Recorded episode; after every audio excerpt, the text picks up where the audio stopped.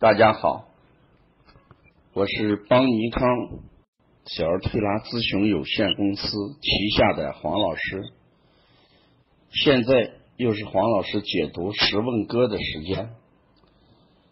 前面我讲了一问寒热，二问汗。今天我讲的是第三讲三问头身。望闻问切，四诊合参，古人早就有望而知之谓之肾，闻而知之谓之神，问而知之谓之巧，切而知之谓之功之说。有关问诊，明代医家张景岳。在总结前人问诊要点的基础上，写成了《十问歌》，后人又将其略作修改。现在保留下来的是这样：一问寒热，二问汗，三问头身，四问便，五问饮食，六胸腹，七龙八渴，俱当便。九问旧病，十问因，在兼服药参机变。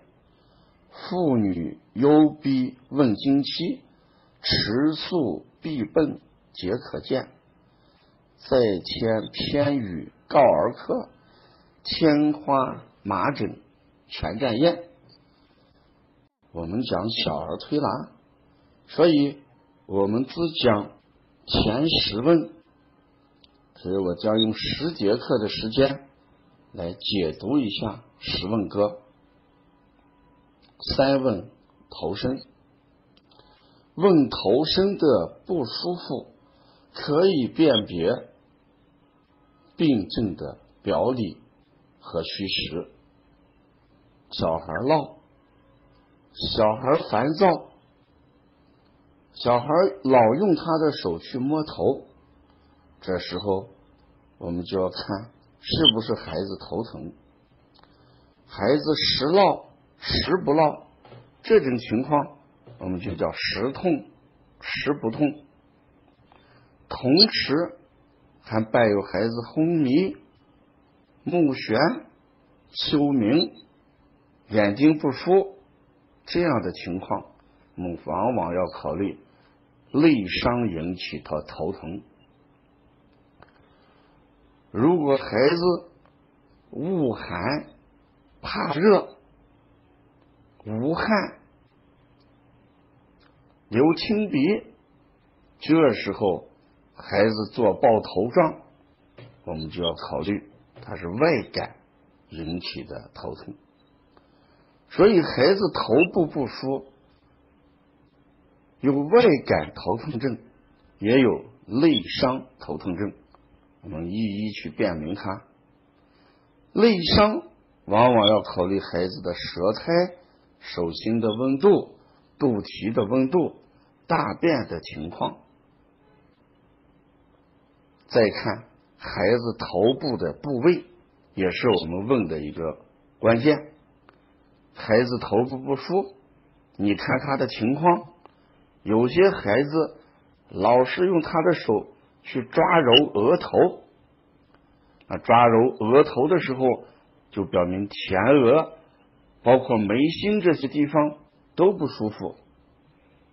我们中医上把这个区域就叫阳明头疼症，这要考虑是不是孩子得了急性的或者慢性的鼻炎，或者额窦炎，或者腺样体肥大。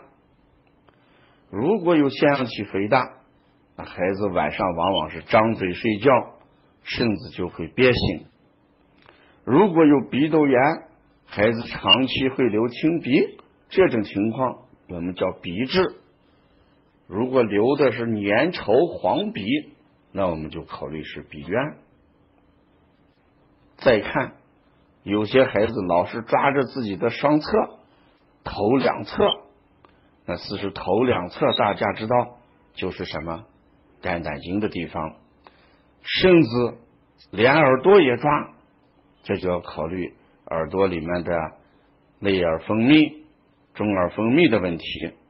这我们要考虑肝胆之疾。如果后脑勺疼，孩子抓后脑勺，这个时候那就要考虑膀胱经的问题啊，连颈项都疼。有些孩子老是用手去抓揪他的头颈，这时候如果孩子还半腿随着呕吐一些清水，那我们就要考虑什么啊？厥阴啊，就是我们说的肝经的问题，往往肝火上上炎，肝阳什么上亢，头颈难受。所以小孩虽然不说，我们也问不出来。但是小孩的动作能告诉我们，所以当妈妈带孩子在这个地方来的时候，孩子哭闹，孩子烦躁啊，甚至孩子不想吃饭，不进饮食，那我们就要问孩子的手经常爱动头上哪些部位，往往手所去的地方，我们就要考虑头部事的情况。所以问头声说的就是不舒服啊。不舒服就包含着头疼、头晕，还有一种情况，如果孩子不停的是抓揉头，伴随着面红、目赤，甚至彻夜睡不着觉、夜啼，这个要考虑肝阳上亢。这是以上我给大家讲。通过孩子的肢体语言，通过母亲的表述，我们来看一下头的舒服和不舒服，来判断它是内伤或者是外感，或者是我们的肝胆经、膀胱经，或者是肝经上的问题。接下来我们看一下问身体的问题，身体不舒服，也是也是我们中医。必须关注的一个方面，有些孩子生痛，推拿的时候不让老师去碰，啼哭不已。有些推拿师，甚至有些家长说啊，孩子没有接触过推拿，拒绝推拿。这只是一个方面，我们还要考虑是不是孩子身体不舒服，生酸痛。如果生酸痛，我们多考虑的外感症，如果汗出之后，这个情况有所缓解，那一定是外感风寒。这种情况往往与气候的变化有关。第二种情况，孩子身体痛，游走不定，像大一点的孩子尤为明显。我们问你这儿疼，他好像说那儿。我们指那儿疼，他又指另外一个地方。妈妈也会说：“你早晨不是说上边疼吗？你怎么现在又说成下面疼？”我们一方面要怀疑孩子说不清楚，还要考虑这种情况与风有关。风扇形变，风扇行走，风变和风扇行这个特点就会表现出。孩子生痛的无定处，游走不定，这种情况，我们要把风湿痹症作为主要考虑的方向。风侵袭孩子的经络，善变善行，疼痛不定；湿阻滞了孩子的经络，形成了不通，不通则痛，乃为。痹症，这种方法我们一定要祛风利湿、疏通经络。还有一些孩子，他的手和足表现出一种麻木的状态，嗯，能表达清楚的就说他的手足麻木；表达不清楚的时候，我们看他手足的反应要迟缓一点。这种情况。我们就叫气虚症。我们将人体身上的气，它一定能够推动我们的血液在运行，这就叫气为血之帅，血为气之母。当一个人气虚的时候，手足这样的远端的地方，血液是很难达到的。当血不能濡养手足的时候，就会表现出手足麻木。这种情况下，我们就要给孩子补益气血，气血足，手足麻木的情况就会得到改善。还有些孩子不能表达手足麻木，却表现出手在抖动，不停的脚趾头在抖动，甚至脚腕在抖动，这都要考虑与气虚有关。如果孩子躺下来，感觉到身体疼痛不舒服，站起来之后情况就会有所改善，一活动就会减轻。那这种情况我们叫气血不和。你看，有些孩子往床上一躺，哇哇啼哭，你让他站起来，他又不哭；你再让他躺下去，他还哭。你让起来又不哭，有些家长就误判为孩子不想睡觉。中医不是这样认为的。当孩子好端端的躺在床上就哭，站起来不哭，我们不能简单的认为不想睡觉，我们还要考虑孩子气血不和而导致的情况。所以问头生。就是要辨别疾病，问头生的异常反应，就是要辨疾病的阴阳、表里、虚实跟寒热。